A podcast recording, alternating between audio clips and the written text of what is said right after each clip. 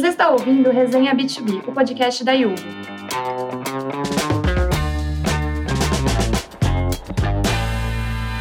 A cada episódio, um host e um convidado diferente compartilham seus aprendizados e experiências para ajudar a sua empresa a crescer e se manter sempre atualizada. Olá, bem-vindo ao Resenha B2B. Eu sou Mariana Libânio, advogada especialista da Yugo, sua host da semana. Hoje vamos bater um papo com Carlos Alberto Kimpel, advogado sênior da Yugo, e com a Letícia Becker, de PO da Quanto, sobre a tão falada LGPD, Lei Geral de Proteção de Dados. Pessoal, para começarmos, vocês poderiam, por favor, comentar um pouquinho sobre a carreira de vocês e como esse tema se relaciona com a trajetória? Oi, Mari, tudo bem? É prazer. Muito obrigada aí pelo convite da Yugo. Eu me sinto super honrada com isso. É, então, eu sou Letícia Becker, né? Eu trabalho como DPO da Quanto, que é o encarregado de proteção de dados. Então, LGPD realmente me afeta diretamente. É, contando um pouquinho como é que eu cheguei aqui, enfim, formei em direito mesmo, é, sou advogada é, durante o, a minha carreira, na verdade, eu trabalhei em escritórios de advocacia, trabalhei é, com empresarial no geral, é, M&A, mercado de capitais e também a gente assessorava muita startup. Então eu comecei a ter acesso mais à, à área de tecnologia na época que eu trabalhava em escritório de advocacia mesmo e eu morava no Rio, vim para São Paulo. Quando eu vim para São Paulo, eu tive a oportunidade de fazer um secondment no Google. E no Google eu acabei trabalhando bastante com é, publicidade, né, que era o Google Ads. Eu, eu auxiliava na, na, construção aí, na análise do produto de Google Ads. Isso tinha muito a ver também com os temas de privacidade, principalmente porque foi no ano que a lei entrou em vigor, então na verdade, foi um pouquinho antes, mas aí já estava em muita discussão LGPD, então a gente fez muita análise aí dos produtos aqui no âmbito do Brasil. Obviamente que uma empresa multinacional já tinha todo um preparo, né, principalmente da lei da Europa, e aí, aqui no Brasil, eu auxiliei na construção em relação à LGPD. E, enfim, me aprofundei mais no assunto, principalmente quando eu estava lá, e logo em seguida eu fui para uma startup, que na verdade não é mais startup hoje em dia, é 99, e é, trabalhei como gerente de privacidade de meios de pagamento, e acabou que lá também eu auxiliei na implementação da LGPD e também um pouco mais na parte de meios de pagamento. Então, tinha uma relação muito intrínseca com os dois assuntos. E esse ano eu vim para Quanto, inicialmente como é, especialista de privacidade, então não exatamente no jurídico, né? É, eu estou mais focada na implementação da lei de proteção de dados e das normas também que se aplicam em relação à segurança de dados. E acabou que eu fui nomeada também aí a Data Protection Officer, que a gente vai provavelmente discutir um pouco sobre isso e eu sou a pessoa responsável diretamente por dados. Acho que é um pouquinho disso. Perfeito. Carlos, você pode falar um pouco? Também estendo meu agradecimento pelo convite. É uma honra estar aqui com duas mulheres incríveis do mercado que, enfim. Eu sou advogado especializado em regulação bancária de pagamentos. Eu atuo com a LGPD desde que ela ainda era um projeto de lei, ali em 2017, quando começaram as discussões para ela ser editada e auxiliei vários clientes, bancos, fintechs, não só a entender como a lei funciona, mas também a opinar um pouco sobre o panorama regulatório que ia existir depois da criação da autoridade. Né? E aqui na Yugo, especificamente, eu tive o privilégio de pegar o projeto LGPD desde o começo, fui o responsável por implementar a lei de dados em, em todos os nossos fluxos e participo ativamente de todas as ações aí de aprimoramento e acompanhamento que essa lei exige. E agora eu estou envolvido em todas as ações ongoing, né? Porque como a gente vai discutir aqui, LGPD não é um assunto com começo, meio e fim, né? A gente está no começo ainda da vigência dessa lei e muita coisa precisa ser aprimorada, aperfeiçoada em vários dos nossos fluxos. Perfeito. Claramente a gente está super bem acompanhado aqui, né? Eu agradeço a vocês dois por participarem do nosso podcast. E vamos começar. Pessoal, a internet é ou não é uma bagunça? Tô brincando, mas é legal a gente começar falando que apesar de todo mundo associar a LGPD com a internet, a lei diz respeito a todo tipo de tratamento de dados, né? Mesmo se a empresa anota os dados do cliente numa ficha de papel, a LGPD se aplica também a ela. Eu acho que um ponto que pode ser confuso são os termos utilizados para definir quem faz o quê. A lei traz diversas definições: titular, controlador, operador, o DPO, que é o encarregado, né, Lê? Qual de vocês poderiam definir para gente esses termos e mais ou menos dar um panorama para o pessoal?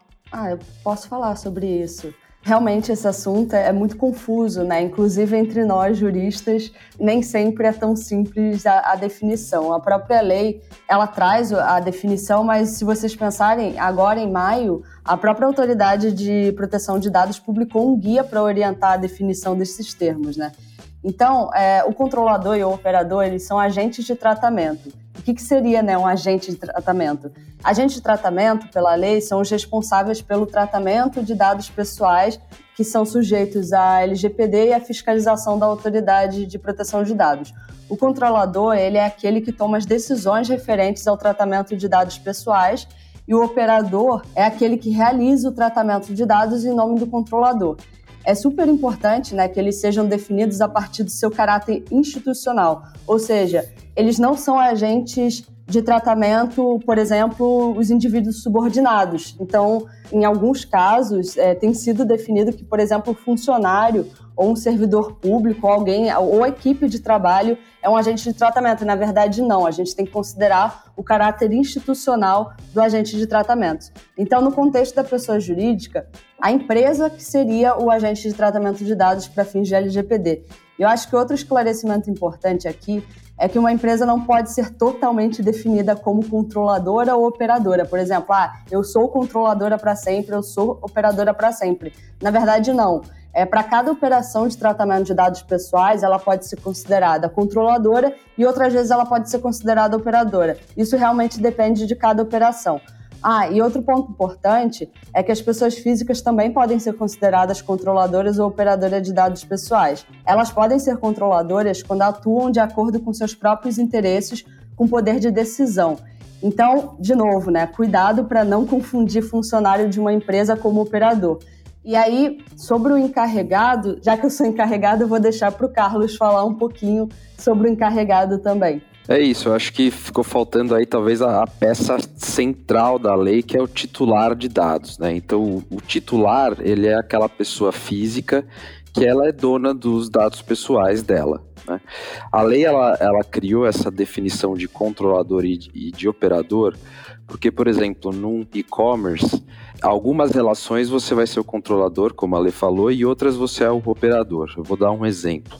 Se a sua plataforma tem funcionários, na sua relação pessoa jurídica com os seus funcionários, você é o controlador dos dados deles. É você que vai comandar o tratamento dos dados. Se a sua plataforma ela presta serviços para outra plataforma, por exemplo, o caso da Yugo, a gente presta serviços de pagamentos para plataformas de e-commerce. Então a plataforma ela é a controladora dos dados do titular e a Yugo ela vai operar aquele tratamento de dados com base em instruções da plataforma. Por isso que nós somos chamados de operadores. O encarregado de dados pessoais, ou se a gente for pegar a sigla em inglês DPO, que é, tem duas grafias comuns, é o Data Privacy Officer ou Data Protection Officer. As duas significam exatamente a mesma coisa, e ele é o ponto de contato entre o titular e o controlador, entre o controlador e o operador, e entre o controlador e a ANPD, que é a Agência ou Autoridade Nacional de Proteção de Dados. Perfeito, muito obrigada. Além desses termos, eu acho importante a gente deixar claro que a lei dispõe sobre dois tipos de dados: os dados pessoais e os dados sensíveis. Qual que é a diferença entre esses dados? Olha, mas acho que eu posso comentar um pouquinho sobre isso, tá? Dados pessoais é, é todo tipo de dado que identifica ou torna identificável uma pessoa. É muito comum quando a gente recebe aqueles SMS para confirmar alguma coisa, que a empresa ela manda só, por exemplo, os três últimos dígitos ou os três primeiros dígitos do nosso CPF, por exemplo. Por quê? Porque mandar o CPF inteiro, você está identificando uma pessoa. O CPF ele é capaz de identificar uma pessoa. Então, o dado pessoal é nome, endereço, CPF, RG, ou seja, todo dado que permita que você identifique uma pessoa física. Tá? Então, o conceito de dado pessoal aqui no Brasil ele é um conceito aberto. Qualquer dado, se ele estiver junto de um nome, ele tem a potencialidade de ser um dado pessoal. Já o dado sensível, ele foi criado como uma categoria de dados que as empresas têm que tomar muito mais cuidado na hora de coletar e tratar. Tanto é que, para dados pessoais, você pode fazer a coleta e tratamento caso você se encaixe nas hipóteses de dispensa que estão no artigo 7. Então, a própria lei falou no, artigo 7 alguns casos em que a gente pode coletar esses dados sem o consentimento expresso do titular. Tá? Já para os dados pessoais sensíveis, essa coleta ela tem que necessariamente ocorrer mediante consentimento do titular. Por quê? Porque são dados que eles têm um potencial discriminatório digamos assim.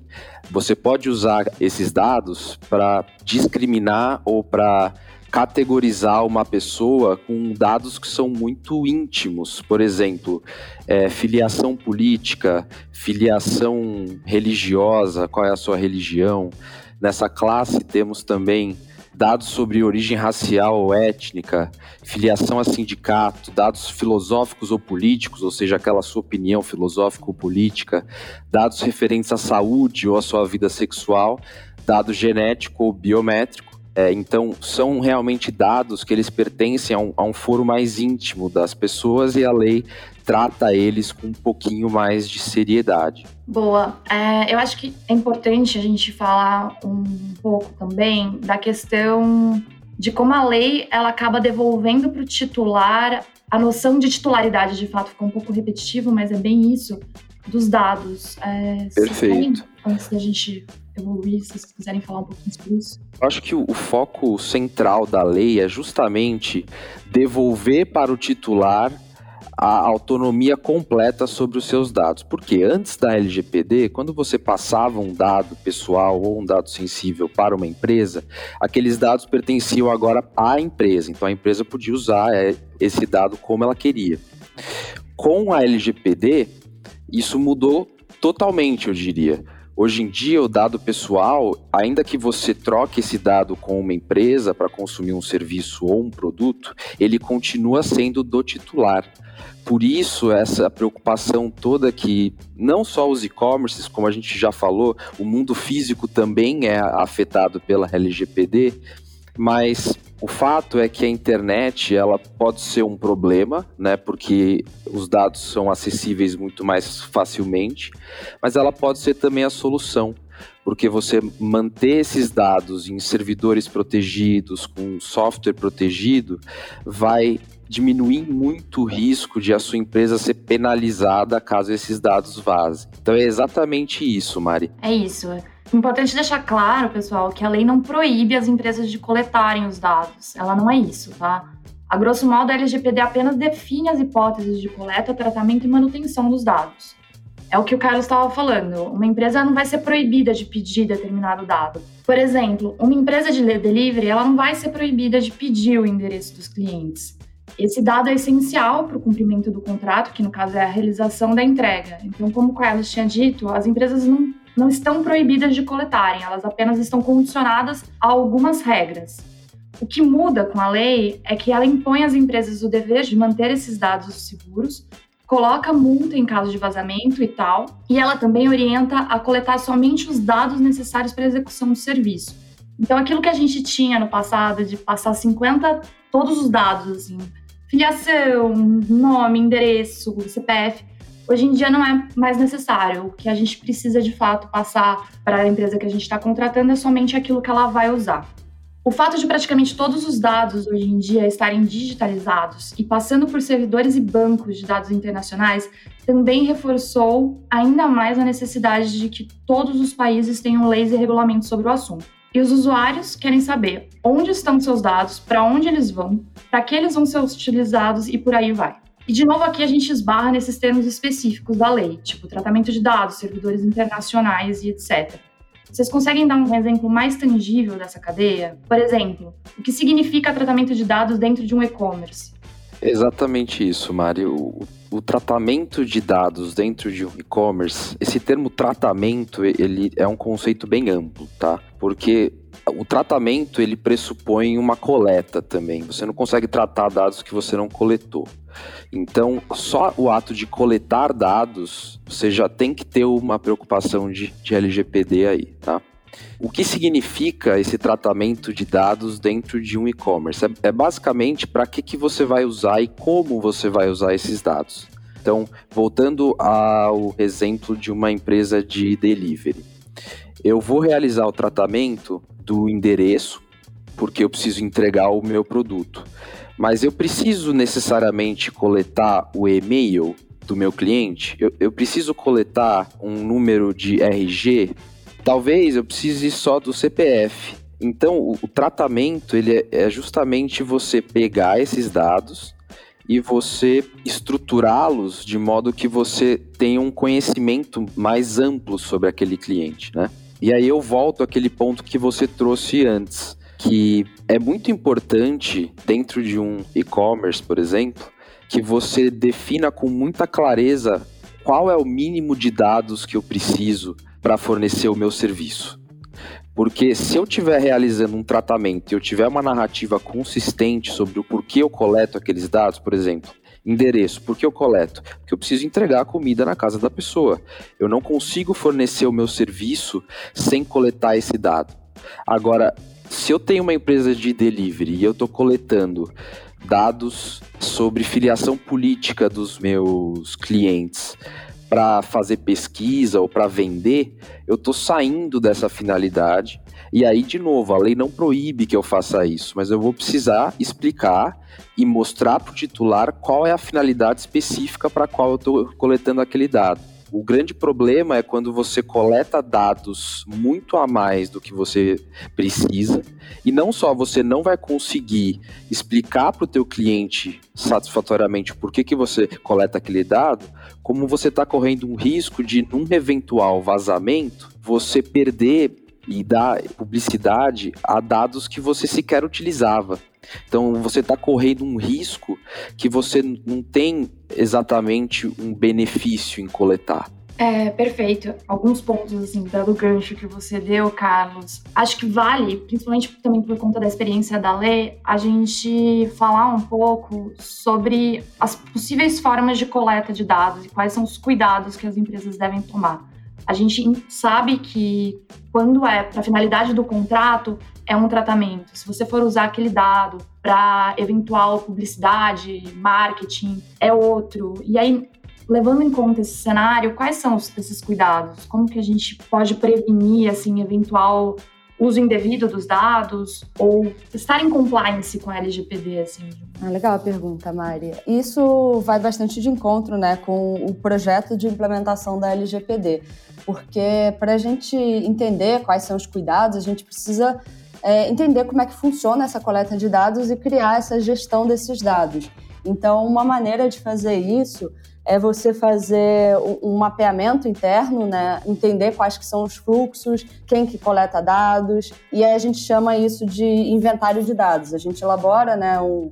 existem ferramentas automatizadas para isso, para criar esse inventário de dados, que a gente também chama de data mapping, e aí você consegue estabelecer quais são as finalidades, quais dados aquele determinado setor da empresa coleta, para quais finalidades. Você consegue entender se tem realmente sentido aquela coleta de dados.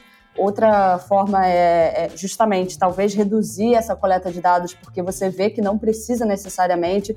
Você consegue estabelecer dentro desse mapeamento de que maneira você vai enviar, compartilhar esses dados externamente, se você tem efetivamente né, o que a gente chama aí de base legal, que é a autorização da lei para compartilhar aqueles dados, seja execução de contrato, se você realmente precisa daquele dado para executar contrato, se não. Então, é a mesma coisa que o Carlos tinha mencionado, assim, numa plataforma de e-commerce, por exemplo, você tem diversos serviços. Você mesma mencionou, Mari, que é, por exemplo, a publicidade programática, publicidade direcionada, né? Então, você tem ali também os serviços de pagamento. Então, os fluxos de dados são diversos. Tem algumas razões também de coleta de dados por obrigação regulatória. Então, por vezes, para evitar situação de fraude dentro da plataforma, é, principalmente para serviço de pagamento. Você vai ter que coletar talvez mais dados do que você coletaria para o seu serviço especificamente. Então, às vezes, você precisa coletar não só o endereço, né? Você precisa coletar o nome, CPF. Isso acontece muito nesses sites de e-commerce, justamente porque você precisa entender quem que é aquele usuário para evitar fraude. Aí você tem as leis regulatórias que justificam esse tratamento e essa coleta. Obrigada, Lê. E com relação àqueles dados constantes nas redes sociais, a gente pode considerar eles como sendo dados públicos? O que uma empresa pode, por exemplo, coletar de um perfil de LinkedIn? Eu acho que aqui é importante que a gente esclareça primeiro né, o conceito de dados públicos, porque lá a LGPD ela menciona que os dados pessoais como uma exceção, né, que dados pessoais cujo acesso é público. Ele deve ser também tratado aí de acordo com a finalidade, a boa-fé e o interesse público que justificam a sua disponibilização. Então, isso precisa ficar é, sendo considerado, porque lá é uma exceção ao consentimento. Então, em tese, você não precisaria do consentimento do titular especificamente para consentimento. Você não precisaria do consentimento do titular para dados que são considerados públicos. Então, a LGPD ela define, por exemplo, que uma organização pode, é, sem precisar né, pedir novo consentimento, tratar esses dados que foram considerados públicos. Porém, se a organização quiser compartilhar esses dados com outras empresas, aí talvez seja o caso de que ela precise efetivamente do consentimento, ainda que sejam dados públicos. É, vou deixar também para o Carlos, se ele quiser comentar um pouco sobre a questão de obter Sim. dados por meio do LinkedIn. Olha, eu acho o seguinte, tá? O que a gente tem na lei hoje é dados que foram tornados públicos pelo titular. Né? Fazendo uma leitura bem fria da lei, eu entendo que, por exemplo, quando o ouvinte foi lá quando ele estava criando a plataforma dele, ele foi lá e registrou na junta comercial os documentos da empresa dele, ele tornou aqueles dados públicos, né? Só que a gente está em um momento agora em que ainda é um pouco incerto a gente cravar é, muitas certezas a, a, respeito disso, porque a Autoridade Nacional de Proteção de Dados ela tem competência para legislar, para criar regras sobre isso. Então pode ser que eles entendam que dados publicados em redes sociais não foram tornados públicos, que os que foram tornados públicos são só aqueles que estão no cartório, por exemplo.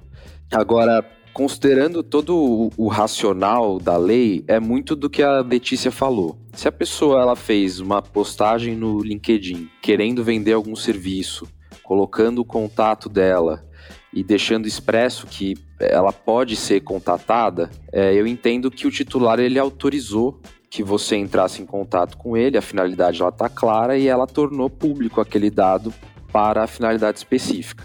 Lembrando que o foco da lei é dar autonomia para o titular.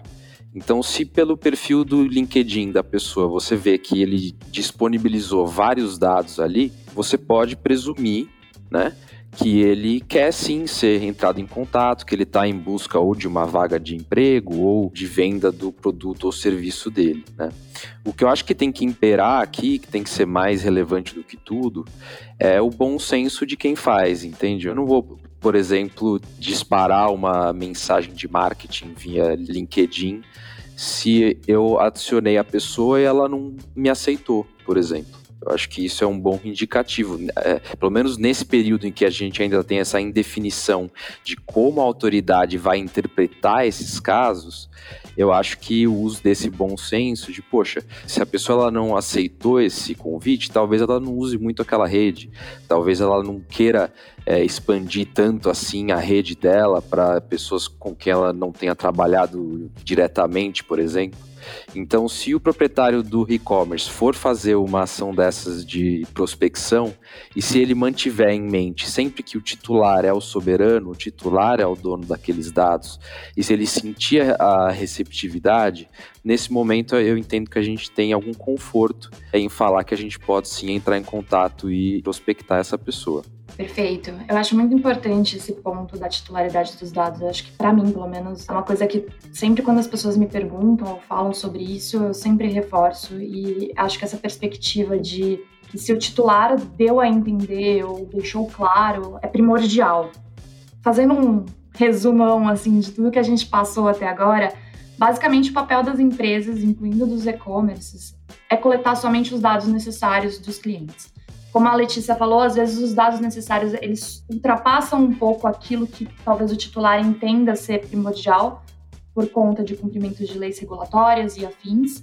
Mas o que eu queria assim apontar agora é com relação a manter os dados seguros. O que, que as empresas elas precisam fazer? Quais são os passos, as ferramentas, as operações que precisam ser mudadas? A gente já falou sobre os inventários dos dados, mas eu acho que tem mais campo aqui para a gente trabalhar. É isso, Mari. Olha, eu acho que assim, um grande ponto para você lidar bem com a LGPD é você, primeiro, determinar qual é o mínimo dos dados que eu preciso ter para prestar o meu serviço. Por quê? Porque a ideia aqui não é também você sair gastando com um monte de ferramenta, sistema que vai elevar muito o custo da sua operação, sendo que às vezes você está fazendo isso para tratar dados que você nem usa, entende? Então, o grande ponto aqui é, eu acho que o primeiro passo é entender quais dados são essenciais para você prestar o seu serviço. Esse é o primeiro passo.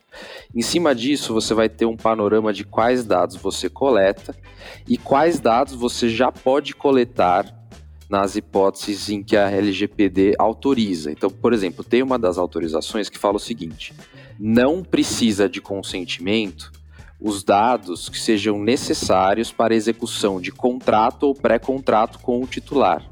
Então, se você tem uma plataforma de e-commerce, se você vende cursos online, se você tem um negócio ali de delivery, por exemplo, delivery a gente já falou, a gente sabe que o endereço ele é imprescindível para você prestar o seu serviço. Então, para esse dado, você vai precisar ter sistemas bons, é, eletrônicos, Lembrando que a LGPD ela se aplica ao mundo físico, sim, mas o grande ponto é o seguinte: o mundo físico ele se perde e perder dados também é uma hipótese de vazamento de dados para LGPD. Então, pensar em ferramentas que te ajudem a coletar e não só coletar com segurança, mas também guardar aqueles dados com mais segurança, né? E tendo essa base mínima de quais dados você precisa para o seu e-commerce, você vai conseguir ter visibilidade sobre quais operações precisam ser alteradas, se é que precisam ser alteradas. Então, eu acho que o primeiro passo e o mais importante é entender quais dados você precisa coletar. Partindo daí, fica muito mais fácil você eliminar aqueles dados que você não precise, reduzir custos e aumentar a eficiência do seu negócio, né? E do outro lado, você entendendo para que que você usa aquele dado, você vai ter muito mais é, ferramentas para entender qual é a forma mais eficiente, porque não mais barata, de cumprir a lei com segurança né, para o seu negócio e ao mesmo tempo não perder qualidade do seu produto ou serviço. Né, Lê? Não, super concordo. Acho que o primeiro passo, né, que eu até tinha mencionado, é a gente entender os fluxos de dados, porque é isso, às vezes você não precisa necessariamente alterar aquele fluxo, mas eu acho que racionalizar ele, né?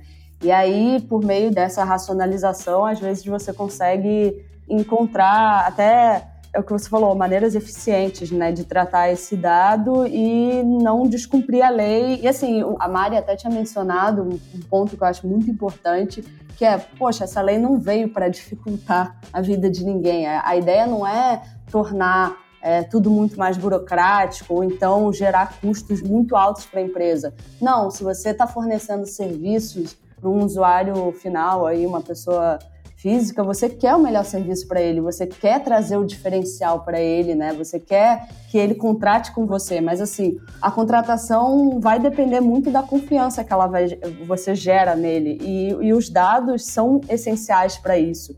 Então, acho que é super importante a gente ver o cumprimento da LGPD como um diferencial competitivo até. Então, quanto melhor você adere à legislação, além de você evitar possíveis sanções ou questionamentos não só da Autoridade de Proteção de Dados, mas aí você tem o direito do consumidor, né, que a gente sabe que se aplica de uma maneira, outras autoridades olhando a parte de segurança de dados da sua plataforma. Então, até de outras ferramentas, né, a gente pensando aí em como a gente pode fazer, não só mapeando quais os dados, mas existem também outras maneiras, por exemplo, revisar os contratos que você tem com os seus fornecedores e estabelecer cláusulas padrão, até para garantir aí a, a uma responsabilização que tenha sentido para o seu fluxo de dados. Eu acho que também é importante, a partir do ponto que você vê a criticidade daqueles dados, implementar sistemas de gestão de segurança e privacidade que na verdade não é, não é um custo, é o que eu falei. Você pode racionalizar aqueles dados, você pode usar aqueles dados de uma maneira que tenha mais sentido para o seu negócio e que você garanta essa segurança. Então, se você tem a segurança dentro da sua empresa, nossa, o céu é o limite do que você pode fazer com aqueles dados. Não, perfeito. E só para adicionar aqui, para quem está nos ouvindo, tem dois pontos que são muito importantes. Essas políticas, sempre que me perguntam, ah, Carlos, como eu começo, né? Como eu começo a me adequar a LGPD?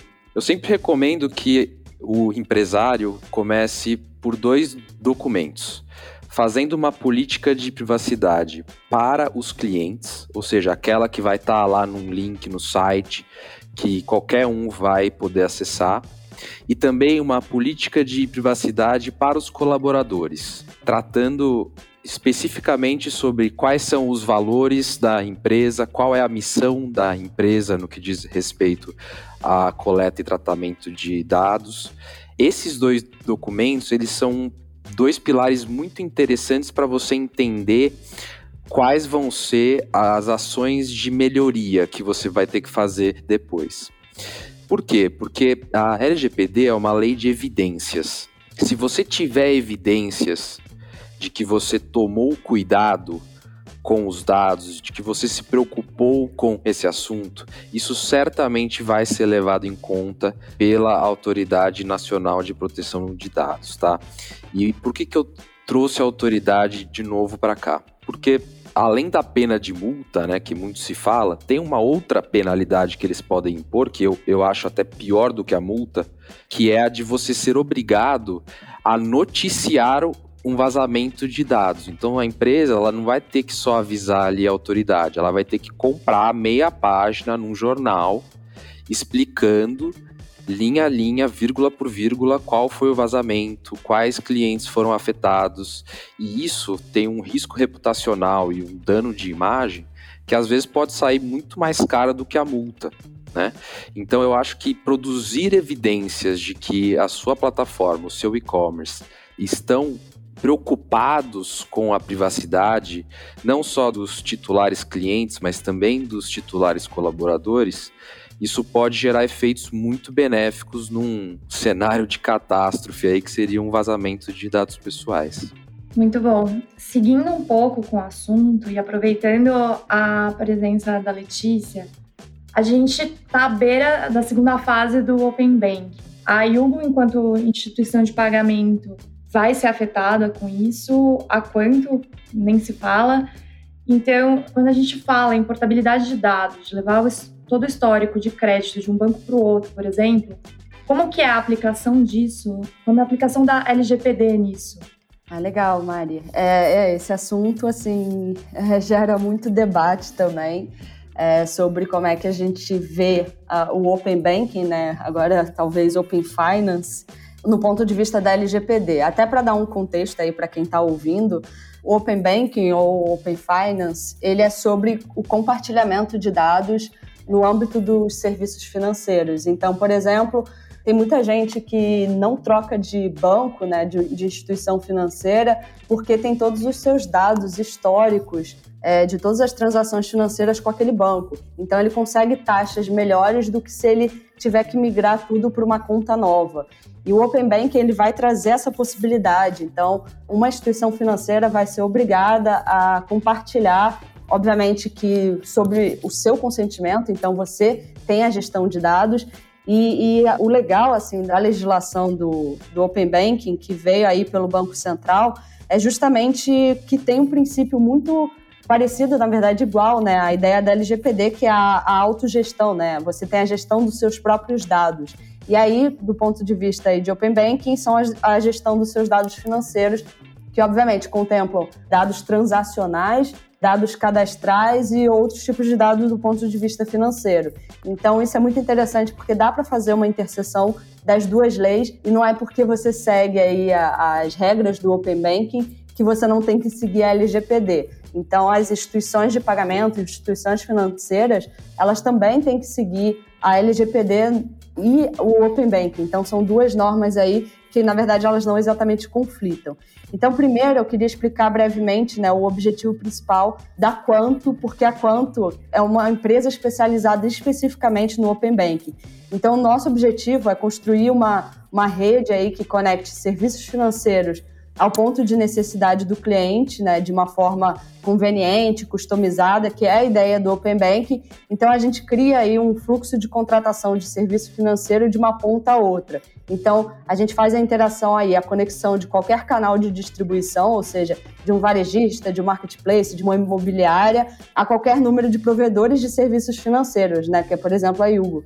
Então a gente tem a contratação aí pelos dois lados do mercado, que a gente chama aí de canal de distribuição e provedor de qualquer serviço de valor agregado que permita oferecer um serviço de melhor qualidade a um preço mais competitivo. Então, o interessante dessa, desse fluxo de dados financeiros é propiciar uma maior competitividade. Então, você tem a possibilidade de abrir esses dados financeiros e, e várias instituições de pagamento, ao terem acesso a esses dados, né, oferecerem melhores serviços, melhores produtos àquele usuário. Então, eu acho que agora que a gente está falando aí da, da, segunda fase, a segunda fase, que é agora dia 15 de, de julho, ela vai permitir o compartilhamento de dados cadastrais e transações de clientes que podem né, envolver pessoas físicas. Então, é importante a gente relacionar as regulamentações aplicáveis. Então, a própria regulamentação do Open Banking, ela traz lá como um dos seus princípios a segurança e a privacidade de dados e de informações sobre serviços compartilhados.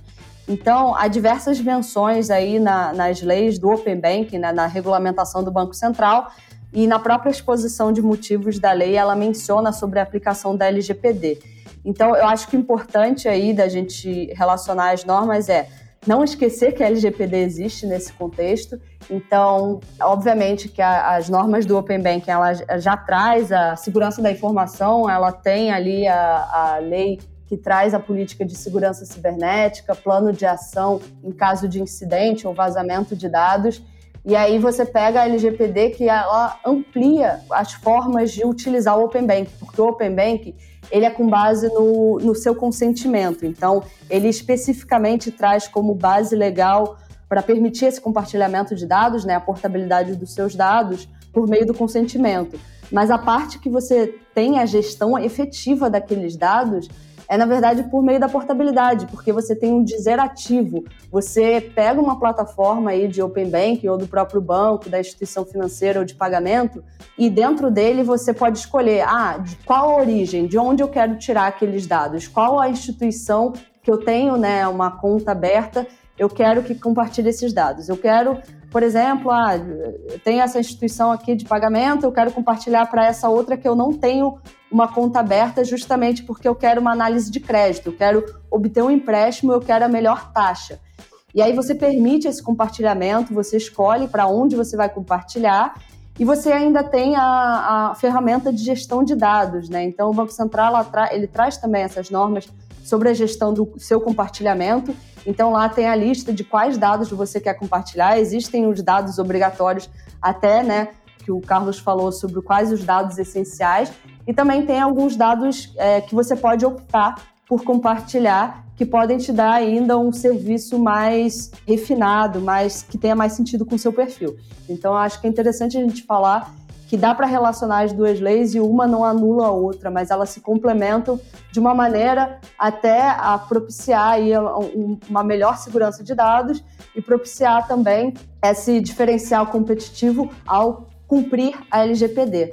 Perfeito. Ainda sobre a perspectiva de leis específicas, mas mudando um, um pouco o foco, A LGPD ela possui características parecidas com o Código de Defesa do Consumidor, ou seja, a nova lei ela reforça os direitos individuais e de informação já presentes no Código de Defesa do Consumidor. Agora, pela LGPD, o titular dos dados tem o direito de confirmar a existência de tratamento e, por consequência, acessar todos os seus dados pessoais que estão sendo coletados e tratados. Isso caso o dado pessoal tenha sido coletado com base no consentimento para o consumidor final, porque é o titular do dado no final das contas, o que, que realmente muda? Olha, eu acho que o que realmente muda, na verdade, é tudo, né? Porque como a gente já falou um pouquinho mais cedo aqui, antes o consumidor ele passava os dados para uma empresa e a empresa agora ela era titular daqueles dados, ela tinha, enfim, uma propriedade sobre aqueles dados. Hoje em dia isso mudou, mas esse ponto que você trouxe, Mari, do consentimento, ele é muito importante, tá? Eu vou dar o exemplo da Yugo. A Yugo ela não coleta dados exatamente porque ela quer. A gente coleta dados porque, trazendo a fala da Lê também, a gente tem diversas regras do Banco Central que a gente precisa coletar esses dados para fins de know your client, para a gente ver se não existe risco de lavagem de dinheiro, para cumprimento de várias regras que se encaixam em uma daquelas hipóteses é, em que você pode coletar e tratar os dados sem o consentimento do titular, que é o caso de você estar cumprindo uma obrigação regulatória. Né? Fora esses casos, para e-commerces, por exemplo, de venda de produtos e serviços não regulados, a mudança é bem significativa, porque você vai ter que coletar esses dados com base em uma finalidade específica, você tem o dever de informar essa finalidade, ou seja, por que, que eu estou coletando esses dados, você precisa informar esse porquê para o seu consumidor, e você também tem que criar um meio de o consumidor conseguir confirmar se você tem dados deles ou não. O consumidor agora também tem o direito de pedir a exclusão desse dado. E isso, se você for fazer de forma automatizada, se você for ter um sistema de gestão de consentimento aí, isso vai acabar saindo um pouco caro. Por isso que eu retomo a minha fala anterior de que é muito importante que o e-commerce ele defina exatamente quais dados ele coleta, o mínimo necessário, e que ele tenha uma narrativa consistente é, sobre o porquê ele coleta aqueles dados. Ele podendo contar uma história legal do porquê aquele dado é importante para a prestação do serviço dele, aí ele não cairia nessa hipótese de consentimento e não precisaria ter toda essa esses sistemas e essa flexibilidade dada na, nas mãos do titular, né? Mas na prática, para o consumidor, essa lei ela dá de volta para ele a onipotência sobre os dados dele. Agora os dados dele são efetivamente dele e isso seja do nosso lado aqui, o nosso lado business, é, para os ouvintes que são empresários ou trabalham em empresas, isso requer um cuidado muito importante de você identificar as finalidades pelas quais você coleta dados e não só isso, mas você deixar isso muito claro para o consumidor final, né, Lê? É super importante essa compreensão, né? Porque a maioria dos empresários já, já entende tem bastante aí do Código do Consumidor e, e não é que como eu tinha falado antes, que a LGPD dificulta, né? Ela traz uma complementação e, e, ela traz uma, uma ideia de segurança aí desses dados. E é tudo sobre transparência, né? Sobre o, o próprio consumidor compreender o que está sendo feito com aqueles dados e vai muito de encontro aos princípios do Código do Consumidor. Então, eu acho que esse ponto é super interessante e o Carlos já falou super bem. Bom, passamos da LGPD, de onde ela veio, que ela faz, o que muda para a empresa, o que muda para o consumidor. Falamos também de Open Banking. Tem algum ponto que vocês acham interessante a gente comentar aqui? O que as pessoas mais perguntam, ou alguma coisa que, pela experiência de vocês, todo mundo confunde? Olha, eu ouço muito a seguinte pergunta: Ah, essa lei vai pegar mesmo, Carlos? E eu falo o seguinte: olha, essa lei ela já pegou. Isso é boa parte do nosso futuro aqui. Inclusive, é, em maio de 2021, a autoridade nacional, que é quem vai fiscalizar né, a LGPD, já lançou um edital de consulta pública para o mercado rever a norma que vai ser, digamos, a, a regra que vai ser o, o pilar sobre como essa agência vai fiscalizar a aplicação da lei. E então eu acho o seguinte, a lei ela já veio e ela está aí para ficar. Então, quanto antes as pessoas começarem a se conscientizar, conscientizar os seus colaboradores e implementar processos de melhoria para atender a lei, isso torna a vida de todo mundo muito mais fácil, porque agora a gente está ainda num cenário em que as coisas estão começando. Daqui a três anos a gente já vai ter uma autoridade rodando, aplicando penalidades, aplicando sanções. Então, quanto antes todo mundo começar a se preparar, eu acho que isso prepara vários negócios para um futuro mais tranquilo em termos de privacidade e também permite que no, no médio prazo a empresa reoriente os custos dela e passe a gastar cada vez menos com privacidade e possa investir mais na melhoria de produtos e serviços. Eu gostei aí da questão que você trouxe, que é muita gente, né, fica questionando desde o começo ou, ou, ou mesmo antes, como, quando a gente começou a discutir aí o projeto, de que ela seria inócua, né? Ah, vai ser mais uma lei aí que vão mencionar, vai entrar na moda e depois ninguém vai olhar. Mas isso não tem se mostrado fora do país. Obviamente que cada país tem a sua cultura de privacidade. O Brasil, a gente pode dizer que é bem diferente da cultura europeia sobre privacidade, do mesmo jeito que é diferente da americana. Mas eu acho que a ideia aqui no Brasil é uma complementação mesmo com, com os direitos do consumidor, é uma racionalização sobre esses dados e uma ideia, na verdade, de impulsionar os negócios, né? Porque a gente criou aí é, modelos de negócio baseados em dados e você ter uma regulamentação, na verdade, te traz uma segurança, uma segurança de que sim, você pode tratar os dados, não existe lei e não está vindo uma lei, pelo menos por agora, que vá restringir, né, que não, permita você tratar aqueles dados, e ela traz algumas regras que podem, você pode explorar modelos de negócio em cima dessas regras, né? Então, não é que a, a LGPD ela vai, ah, não, não vai ser muito bem aplicável. Não, na verdade, tomara que ela seja de uma maneira a trazer inovação, porque eu, eu acho que a ideia é toda essa, é em cima da inovação. Ela foi criada considerando aí um, um mundo muito mais conectado. Ela foi criada considerando uma transferência internacional de dados e por isso também tem regras específicas para isso e considerando o cenário mundial, porque tem países que agora só negociam com países que têm regras de proteção de dados. Então, para a gente se inserir na economia digital global, a gente precisa ter uma lei de proteção de dados e que as empresas efetivamente consigam seguir e cumprir essa legislação. Então, eu acho que considerando o, cenário mundial aí, que várias leis de proteção de dados têm sido publicadas, e considerando o comércio internacional, a lei vai pegar sim, e inclusive não só né, pela autoridade de proteção de dados, mas o Poder Judiciário e outros órgãos fiscalizadores também podem não especificamente aplicar a sanção que tem na LGPD, mas considerar aí as regras que a LGPD traz. E é o que eu falei, cumpri-la pode, na verdade, ser um diferencial competitivo porque vai trazer segurança ao usuário final e ao consumidor. Muito bom. Eu acho que na fala de vocês agora, uh, a gente falou bastante da autoridade nacional e acho que ao longo do nosso podcast a gente não explicou para os nossos ouvintes o que, que é a autoridade nacional e como que ela foi criada. Para encerrar, um de vocês dois poderia dar um overview sobre isso, por favor? Perfeito, Mari. A, a NPD, né, que é a sigla para Autoridade Nacional de Proteção de Dados, ela vai ser um, ela já é, na verdade, um órgão regulador. Ela está criada, ela já possui um regulamento interno, né?